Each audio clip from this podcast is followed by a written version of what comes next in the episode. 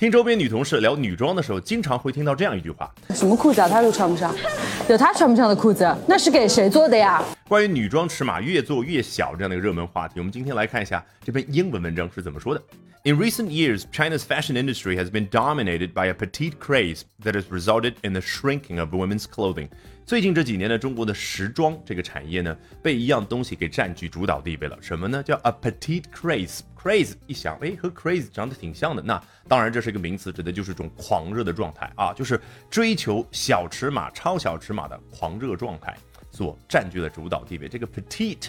哎，来自于法语词，和 small 意思差不多，但是呢，它更多指的是 small in an elegant or beautiful way 啊，所以大致对应咱们中文所说的玲珑或者娇小，体现出了那种小而美的状态。那这样的一种追求，最终的结果是 resulted in the shrinking of women's clothing，使得女装的尺码就缩小了，越来越小。Young Chinese women are squeezing into ultra petite outfits that are sometimes smaller than children's clothing.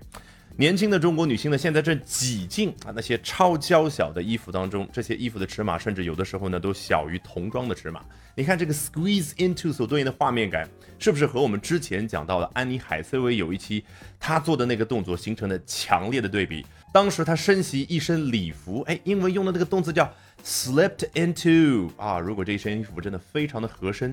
好像它滑进这套衣服一样的。This shift to extra small sizes has been fueled by a growing obsession among some Chinese women to look ultra skinny. Shift 这个词不用查词典，看一下你每天打字的键盘，按住 Shift 键，然后按任何一个字母，那个字母就从小写变成了大写。所以 Shift 做动词指的就是转变，转变到那。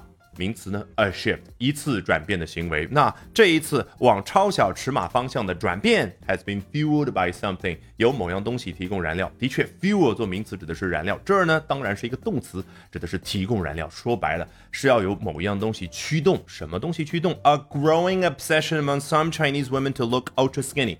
你如果按照英文的逻辑字面意思直接翻译成中文，听上去。试试看，一次正在增长的存在于某一些中国女性当中，要看上去超级有骨感的痴迷，每个字儿都是中国字儿，但是放在一块儿不像是中文。中文特别喜欢用动词啊，在某些中国女性当中，她们。痴迷于超级骨感的身材，听上去痴迷作为一个动词是不是很顺啊？英文呢？他觉得一群人痴迷于某样东西，我觉得这是一种现象，我把它命名为 an obsession。如果这种痴迷呢，这种状态越来越深，那我就把它命名为叫 a growing obsession，就好像这个尺码这个范围越来越大一样的。画面感才能够让你真正学会地道的英文。A series of unrealistic body standards advocating the ideal A4 waist and the perfect L-shaped shoulders have led many to experience body image anxiety and engage in extreme fasting and overly intense exercise。这儿第三段呢就说到了一系列不切实际的身材方面的标准，还举了两个例子，提倡的是理想型的 A 四腰，以及说完美的 直角肩。那英文呢，他没有说直角肩，叫 L-shaped shoulders。叫 L 这个字母形状的 shoulders，当然你也可以说 ninety degrees shoulders，叫九十度肩膀。好，这样的一种不切实际的身材方面的标准，have led many to experience body image anxiety，让很多人呢就经历了身材方面的焦虑，and engage in extreme fasting and overly intense exercise，然后参与到了 极端的节食以及超高强度的体育锻炼当中。这个 fast。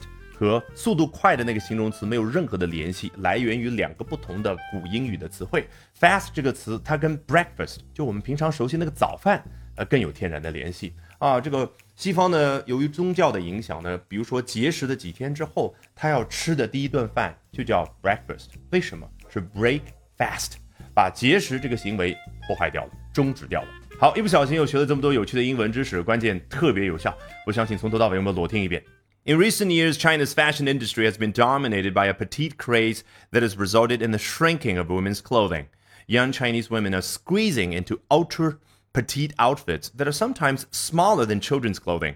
This shift to extra small sizes has been fueled by a growing obsession among some Chinese women to look ultra skinny a series of unrealistic body standards advocating the ideal A4 waist and the perfect L shaped shoulders have led many to experience body image anxiety and engage in extreme fasting and overly intense exercise.